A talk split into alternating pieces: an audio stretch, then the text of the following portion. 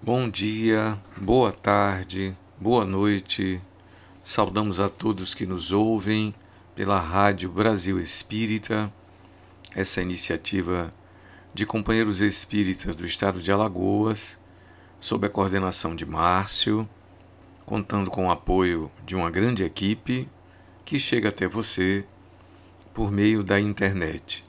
Eu me chamo Josael Bruno e estamos começando nesse instante mais uma edição do Evangelho no Lar. O Evangelho no Lar, como eu disse, é uma iniciativa da Rádio Brasil Espírita e ele começa sempre aos sábados pela manhã. Mas você pode escutá-lo a qualquer instante pela plataforma do YouTube e através dos aplicativos como o Spotify. Essa é uma iniciativa cuja intenção é trazermos capítulos ou partes, artigos do Evangelho segundo o Espiritismo. Então, saúdo a todos em nome de Jesus, convocando a todos nesse instante para colocarmos-nos em situação de prece, em sintonia com o Criador, agradecendo a presente oportunidade, a presente encarnação, a saúde ou a doença do corpo a condição de estarmos aqui vivendo nesse momento essas transições que a sociedade está atravessando. Então, que Deus nos abençoe, nos ilumine e nos proteja nesse momento. Vamos começar mais uma edição com uma página preparatória. Temos a página hoje Caridade e Amorosidade. Amorosidade é trato com desejo sincero de estabelecimento de contato afetivo. Ser amoroso é ser leve, tranquilo e seguro na relação com as pessoas, mesmo sendo o primeiro contato. Quando você age com amorosidade, desarma reações negativas, estabelecendo uma vibração agradável com o outro. Amorosidade é disponibilidade para com o contato amistoso, pacífico e harmonioso, favorecendo a construção de sólidas amizades. Todas as pessoas anseiam por contatos que não haja tensões nem belicosidade. Dissemine, portanto, a atitude afetiva em suas relações sem invadir a intimidade do outro. Utilize o tom da sua voz como instrumento que pode favorecer uma boa receptividade no seu contato com o outro. Vibrações são transmitidas pelo tom que você utiliza para falar com as pessoas. Sua voz é uma identidade que carrega objetivos em sua modulação. Ao falar, procure ser consciente de suas emoções e intenções a fim de atingir sua comunicação com o outro com mais precisão. A amorosidade para com todos é garantia de uma boa imagem pessoal e do estabelecimento de um clima de paz nos ambientes em que você circula. Agir com amorosidade é ser caridoso com os outros, pois veicula sempre o melhor de você. Pelo olhar sutilmente, você transmite seu estado íntimo. Quando você quiser o bem do outro ou desejar que seu contato seja amistoso, olhe em um dos seus olhos, preferencialmente, escolhendo um deles, para que comunique a energia que exala do seu coração. A caridade que você pretende fazer a alguém poderá ser transmitida também pelo seu olhar compreensivo e tolerante produzindo a sensação de harmonia. O olhar é uma janela da alma pela qual se transmite luz que emana do espírito. Por essa razão, quando você direcioná-lo para que atinja suavemente o coração do outro, você deve sempre direcioná-lo na direção do coração do outro. Seu olhar é também um instrumento de conexão profunda com o outro. Seja sempre grato às pessoas, mesmo que elas em nada tenham favorecido você. A gratidão vem do contato, pois cada ser humano recebe do outro o que merece, em forma de boas e sutis vibrações. Sua gratidão, como uma forma de caridade, é transmitida diretamente de seu coração, materializando-se pelos gestos, pela fala e pelo olhar acolhedor. Gratidão pelo convívio, por se prestar a ser o elemento de projeção inconsciente e por se colocar como interlocutor, ao menos por algum momento. Todo ser humano é imprescindível ao outro, pois ninguém evolui sozinho. Só existe o eu porque há um outro. Seja, pois, sempre grato ao outro pelo simples contato. Essa foi a mensagem Caridade e Amorosidade do autor Adenauer Novaes, do livro Caridade no Dia a Dia, a Fundação La Harmonia. E com essa mensagem iniciamos o nosso Evangelho desse instante. Muito bem, então sigamos. Estamos agora no Evangelho no capítulo 5, que se chama Bem-aventurados aflitos. Para vocês que nos acompanham, nós estamos trabalhando o Evangelho segundo o Espiritismo, capítulo a capítulo. É sempre bom lembrar que nós estamos já há algumas semanas lidando com o último capítulo, que foi o capítulo 4, o capítulo que se referia à reencarnação. É sempre bom lembrar que o Evangelho, segundo o Espiritismo, a edição que chega no Brasil, ela é a tradução da edição francesa, da terceira edição francesa, 1864-65. E ela tem uma constituição muito importante, porque Kardec ao construir essa obra, que é a obra de cunho moral do Espiritismo, que é, na verdade, a expansão de um dos livros do, Evangel do Livro dos Espíritos. O Livro dos Espíritos é dividido em livros. A divisão didática que Kardec fez chamou as partes é, em livros. E um deles é o livro destinado à perfeição moral, onde se encontram as leis morais é, não é estranho se imaginar que essa obra, o Evangelho, que é uma das pedras angulares do Espiritismo, se refira exatamente à parte destinada às questões morais, inclusive as partes que servem de referência para o que a gente pode chamar de religião espírita. Ela é uma religião que tem uma conexão profunda com a figura de Jesus, portanto, é uma religião que traz de volta o cristianismo. Digo de volta porque boa parte dos espíritos que trazem a codificação são ligados à igreja, sobretudo à igreja católica. E é muito comum nós encontrarmos nas citações a referência a a santo isso, santo aquilo, como por exemplo Agostinho de Hipona, que recebe a condição de a titulação de santo na Igreja Católica. Muitos espíritas se referem a ele, inclusive os textos aqui do Evangelho como Santo Agostinho. Né? Houve um tempo que algumas traduções se referiam aos apóstolos, os quatro apóstolos que trouxeram o Evangelho como são Mateus, São Lucas, né? São João, é? quando na verdade eles foram canonizados dentro da fé católica. E como nós não estamos trabalhando com a fé católica, é, aliás, um dos paradigmas do Espiritismo é justamente não ter santos, nem demônios, né? nem anjos, é, muitas vezes é preciso que a gente faça então uma contextualização. Mas muito bem, esse é um aspecto secundário. O importante é a gente entender que o Evangelho é essa obra basilar que serve de estrutura para o que a gente chama de prática religiosa do Espiritismo. Ou, se quiserem de outro jeito, Espiritismo enquanto religião. Muito bem, essa obra então tem seus capítulos colocados de uma maneira tal que as frases de Jesus, as frases que formam o conteúdo ético, moral, são analisadas à luz dos princípios do Espiritismo. Que princípios são esses? São justamente esses que vão sendo apresentados aqui.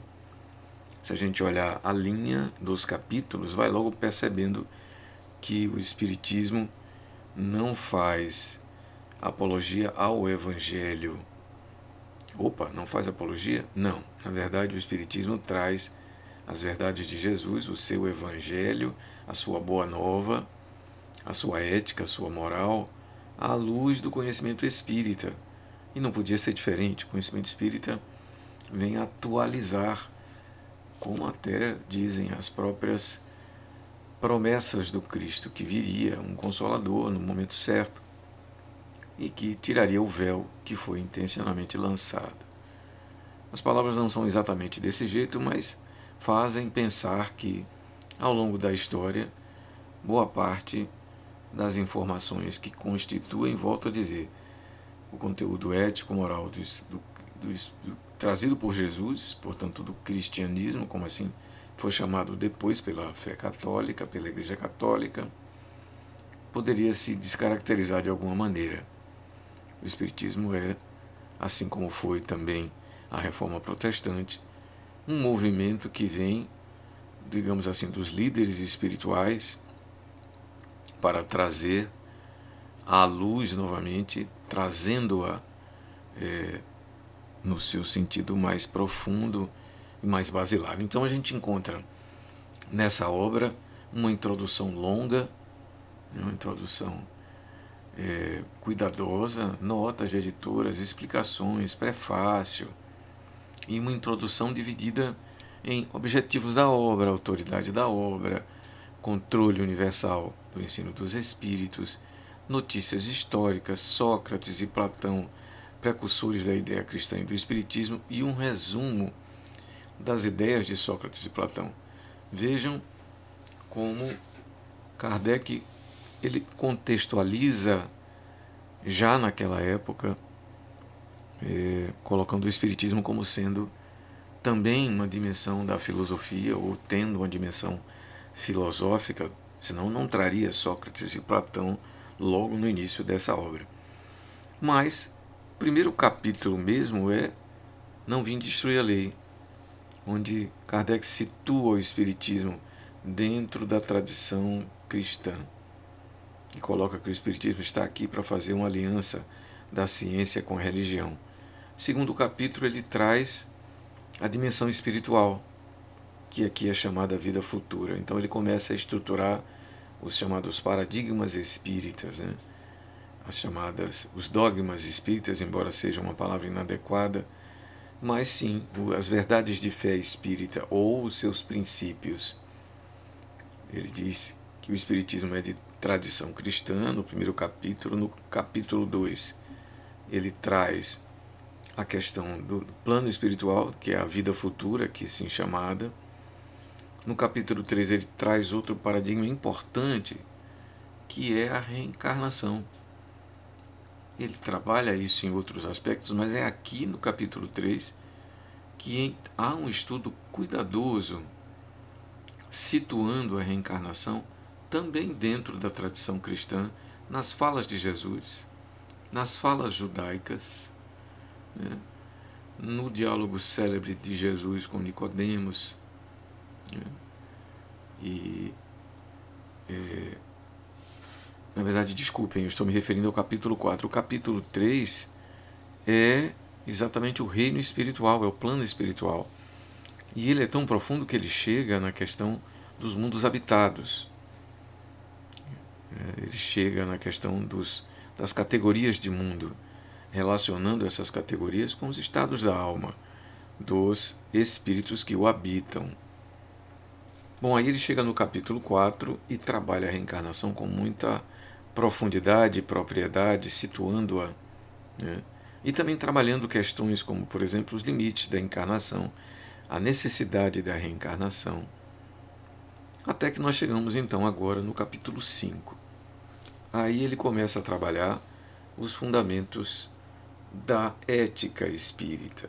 Então aqui ele vai trabalhar a questão da justiça, vai trabalhar a questão da aflição, vai trabalhar as causas das aflições, vai trabalhar a perspectiva espírita ou a perspectiva do espírito das questões das dores e de sofrimentos que são chamadas de provas e expiações necessárias ao adiantamento do espírito.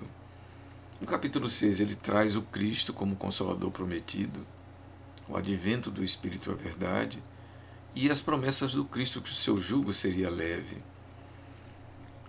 No capítulo 6, desculpe, no capítulo 7, 8 e 9, assim como no capítulo 10, ele vai trabalhar as bem-aventuranças.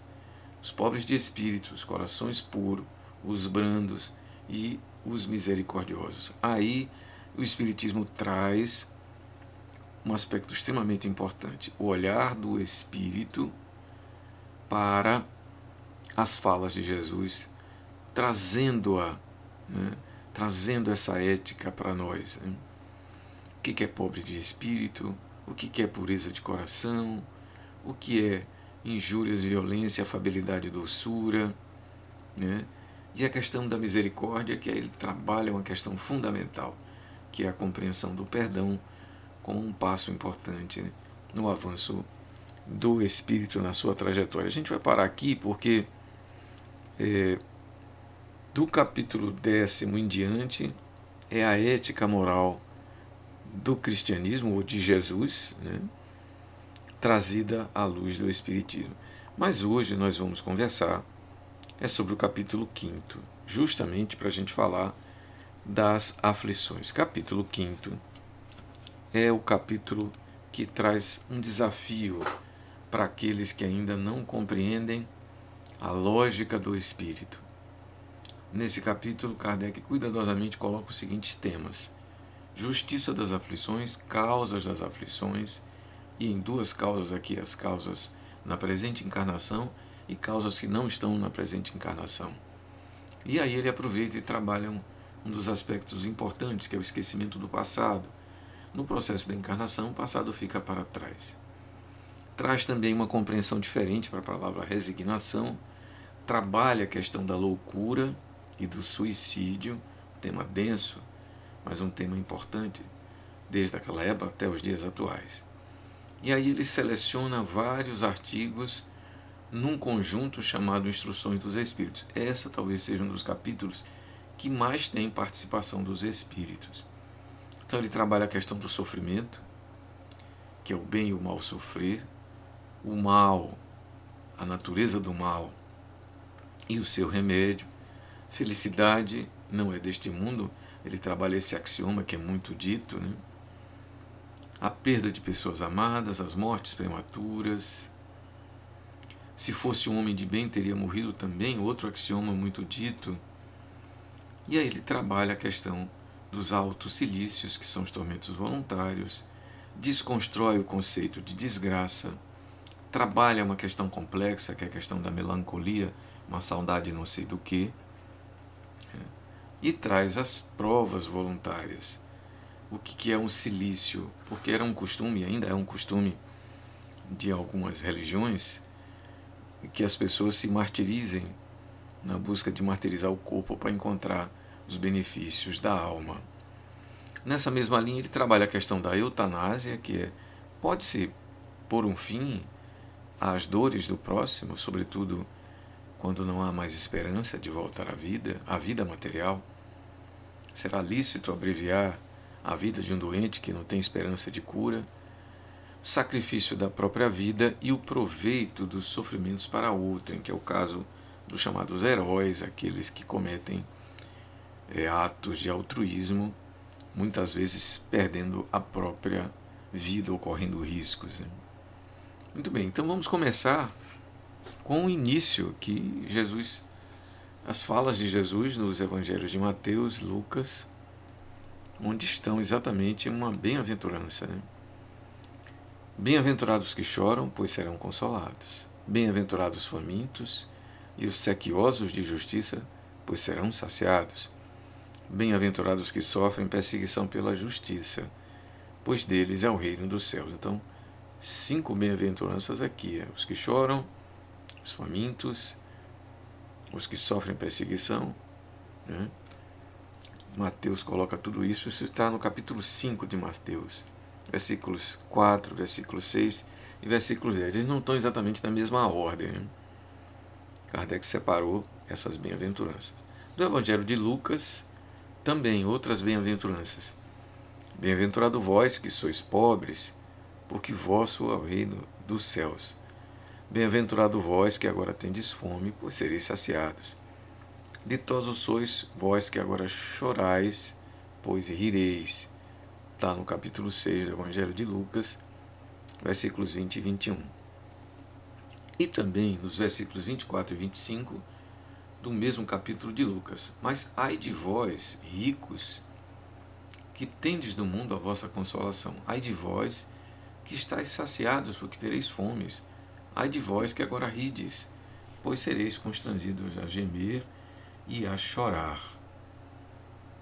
Muito bem, Kardec então traz uma compreensão, digamos assim, à luz da doutrina dessas falas de Jesus. Olhem só: os que choram, os famintos, os insatisfeitos serão saciados, os pobres, os que têm fome, né, serão saciados. Mas os ricos, ele os ameaça. Aqueles que colocam no mundo a sua consolação, ó, já que estáis saciados agora, tereis fomes, como se a eles coubessem, né? Mais tarde passar por situações famintas ou opostas.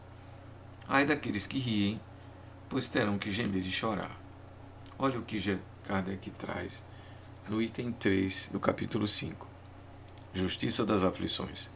Somente na vida futura podem efetivar-se as compensações que Jesus promete aos aflitos da terra.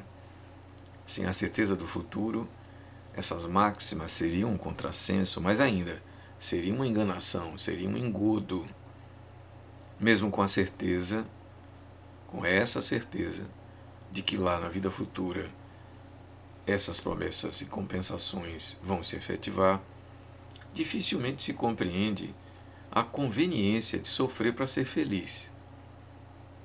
É, dizem, para ter maior mérito. Mas então pergunta-se: por que sofrem uns mais do que outros?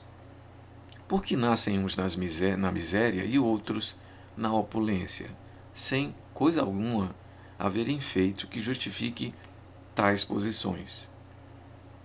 Porque uns nada conseguem ao passo que a outros tudo parece sorrir.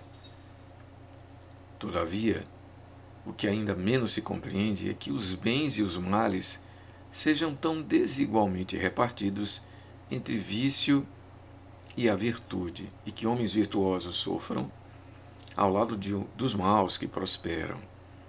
A fé no futuro pode consolar e infundir paciência. Oh, tenha paciência, no futuro será, será compensado mas não explica essas anomalias que parecem desmentir a justiça de Deus. Entretanto, desde que admita a existência de Deus, ninguém o pode conceber sem o infinito das perfeições. Ele necessariamente tem todo o poder, toda a justiça, toda a bondade, sem o que não seria Deus. Se é soberanamente bom e justo, não pode agir caprichosamente, nem por parcialidade. Logo, e atenção, porque aqui está em destaque, as vicissitudes, as dores, as dificuldades, os problemas da vida derivam de uma causa. E pois que Deus é justo, justa há de ser essa causa. Isso o que se o que de cada um deve se compenetrar. Por meio dos ensinos de Jesus, Deus pôs os homens na direção dessa causa e hoje, julgando-os suficientemente maduros para compreendê-la, lhes revela completamente a aludida causa, por meio do Espiritismo, isto é, pela palavra dos Espíritos. Então, essa daqui, na verdade, foi um preâmbulo. Ele não disse quais são a justiça das aflições. Na verdade, ele nos trouxe uma reflexão filosófica importante, uma, é, uma visão ocidental, claro, isso no, no Oriente eles têm uma visão completamente diferente. Né? Lá eles têm uma tradição do karma, que acabou chegando no Brasil, embora não essa não seja uma tradição do nosso país nem do nosso ocidente, e muita gente repete essa tradição do karma sem compreendê-la completamente. Bom, de qualquer forma, ela não é uma tradição nossa. Aqui o que ele traz a reflexão é que cabe a Deus, né? tudo cabe a Ele. E se a gente compreende que há um Deus, e esse Deus deve ser justo, soberanamente justo, infinitamente justo, então há justiça infinita e soberana naquilo que aparentemente para nós parece não haver. Né? As chamadas anomalias, aqui ele cita aqui, as dores e as dificuldades repartidas, como ele coloca muito bem, entre o vício e a virtude. Na verdade, ele nos aponta um caminho. Né? Sim, há justiça enquanto uns nascem na miséria e outros nascem na opulência. Que justiça é essa? Há uma causa e essa causa é justa. E onde está essa causa? Essa causa está no presente e essa causa está no passado. Essa causa representa, pode ser entendida dentro daquele axioma de que cada efeito tem uma causa. Portanto, se há vicissitudes, essas vicissitudes derivam de uma causa e essa causa é justa, porque justas são as leis divinas. E agora que nós estamos prontos para conhecer essa causa, Kardec a classifica em duas categorias: causas atuais, presentes nessa existência, nesse existir temporário, e causas anteriores que se encontram não nessa presente encarnação, já que a reencarnação foi um assunto visto no capítulo 4. Então, de reencarnação já entendemos. Ora, Vamos então entender as causas atuais para depois chegarmos nas causas futuras. De duas são as vicissitudes da vida, ou se preferirem, promanam de duas fontes diferentes, que importa distinguir. Umas têm sua causa na vida presente, outras fora desta vida. Remontando-se à origem dos males terrestres, é com esse se há que muitos são consequência natural do caráter e do proceder dos que o suportam. Quantos homens caem por sua própria culpa? Quantos são vítimas de sua imprevidência, do seu orgulho e de sua ambição? Quantos se arruinam por falta de ordem, de perseverança, pelo mal proceder ou por não terem sabido limitar seus desejos? Quantas uniões desgraçadas por resultarem de um cálculo de interesse ou de vaidade, e nas quais o coração não tomou parte alguma. Quantas dissensões funestas, quantas dissensões e funestas disputas se teriam evitado com um pouco de moderação e um pouco menos de suscetibilidade? Quantas doenças e enfermidades decorrem da intemperança e dos excessos de todo o gênero? Quantos pais são infelizes com seus filhos por não lhes combaterem desde o início as más tendências, por fraqueza ou indiferença, deixaram que nele se desenvolvessem os germes do orgulho, do egoísmo e da tola vaidade, que produzem a secura do coração. Depois, mais tarde, quando colhem o que semearam, admiram-se e se afligem da falta de deferência com que são tratados e da ingratidão deles. Interroguem friamente suas consciências todos que são feridos no coração pelas vicissitudes e decepções da vida.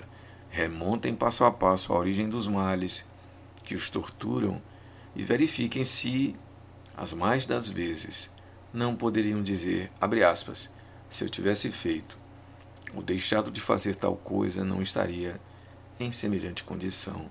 Fecha aspas. A quem então há do homem responsabilizar por todas essas aflições senão a si mesmo. O homem, pois, em um grande número de casos, é o causador dos seus próprios infortúnios. Mas, em vez de reconhecê-lo, acha mais simples, menos humilhante para sua vaidade acusar a sorte, a providência, a má fortuna, a má estrela, ao passo que a má estrela é apenas sua incúria. Os males dessa natureza fornecem indubitavelmente um notável contingente ao cômputo das vicissitudes da vida. O homem os evitará quando trabalhar para se melhorar moralmente, tanto quanto intelectualmente. A lei humana atinge certas faltas e as pune. Pode então o condenado reconhecer que sofre a consequência do que fez. Mas a lei não atinge, nem pode atingir todas as faltas incide especialmente sobre as que trazem prejuízo à sociedade e não sobre as que só prejudicam os que a cometem. Deus, porém, quer que todas as suas criaturas progridam e, portanto, não deixa impune qualquer desvio do caminho reto. Não há falta alguma, por mais leve que seja, nenhuma infração da sua lei que não acarrete forçosas e inevitáveis consequências mais ou menos deploráveis. Daí se segue que as pequenas coisas, como nas grandes, o homem é sempre punido naquilo em que pecou. Os sofrimentos que decorrem do pecado são-lhes uma advertência que procedeu mal, dão-lhes experiência, fazem-lhes sentir a diferença existente entre o bem e o mal e a necessidade de melhorar para de futuro evitar o que originou uma fonte de amarguras, sem o que motivo não haveria para que se emendasse. Confiante na impunidade, retardaria seu avanço e, por consequente, a sua futura felicidade. Entretanto, a experiência algumas vezes chega um pouco tarde, quando a vida já foi desperdiçada e turbada, quando as forças já estão gastas e sem remédio ao mal e sem remédio o mal. Põe-se então o homem a dizer: Se no começo dos meus dias eu soubera o que sei hoje, quantos passos em falso teria evitado? Se houvesse de recomeçar, conduzir-me-ia de outra maneira. No entanto, já não há mais tempo. Como objetivo, como obreiro preguiçoso que diz: Perdi meu dia, também ele diz: Perdi minha vida. Contudo, assim como o obreiro, ao obreiro o sol se levanta no dia seguinte, permitindo-lhe neste reparar o tempo perdido, para o homem, após a noite do túmulo, brilhará o sol de uma nova vida, em que será possível aproveitar as experiências do passado e suas boas resoluções para o futuro. Então nós temos aqui então já apontada a causa de muitos dos males. E fica claro aqui que essa causa é absolutamente justa, como Deus é justo. Então, o preâmbulo feito em Justiça das Aflições aponta para o homem, ele próprio, sua maneira de ser, agir e pensar, suas atitudes, como sendo a causa dos seus problemas, dos seus males, das suas vicissitudes. Aponta, na verdade, a ignorância humana. Aponta que há nessa lei, essa lei de responsabilidade, um processo educativo que, por repetição, ganha-se experiência necessária para o crescimento. Portanto, é esse artigo de Kardec extremamente importante. Porque coloca aqui, embora com a linguagem ainda é, cristã católica, né, de punição, de culpa, induzindo a gente a perceber que as faltas, os pecados serão punidos. Né? Uma linguagem atualizada, uma linguagem espírita atualizada, nos faria perceber que é necessário uma atualização Não é necessário mudança dessa fala, essa fala deve permanecer assim. Mas a nossa compreensão atual substituiria a palavra punição por processo educativo. A lei atinge a todos e Deus não é um, um contador que fica anotando as nossas faltas. Nossas faltas passam a ser compreendidas por nossa própria consciência e solicitamos, pelos mecanismos da lei, novas oportunidades para que se progrida.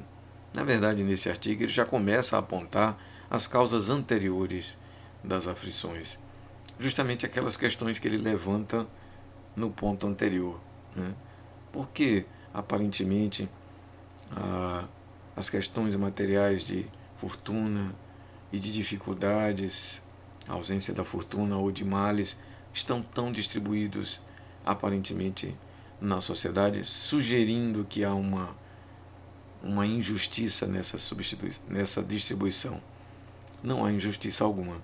Cada um é herdeiro de si próprio e cada um está atravessando a sua fase no seu processo evolutivo, carregando consigo suas provas acrescidas das expiações que arrumou para si, por sua ignorância ou por sua renitência, né, por suas tendências, por sua repetição, as quais ele precisa reconhecer e remover, criando novos protocolos de comportamento.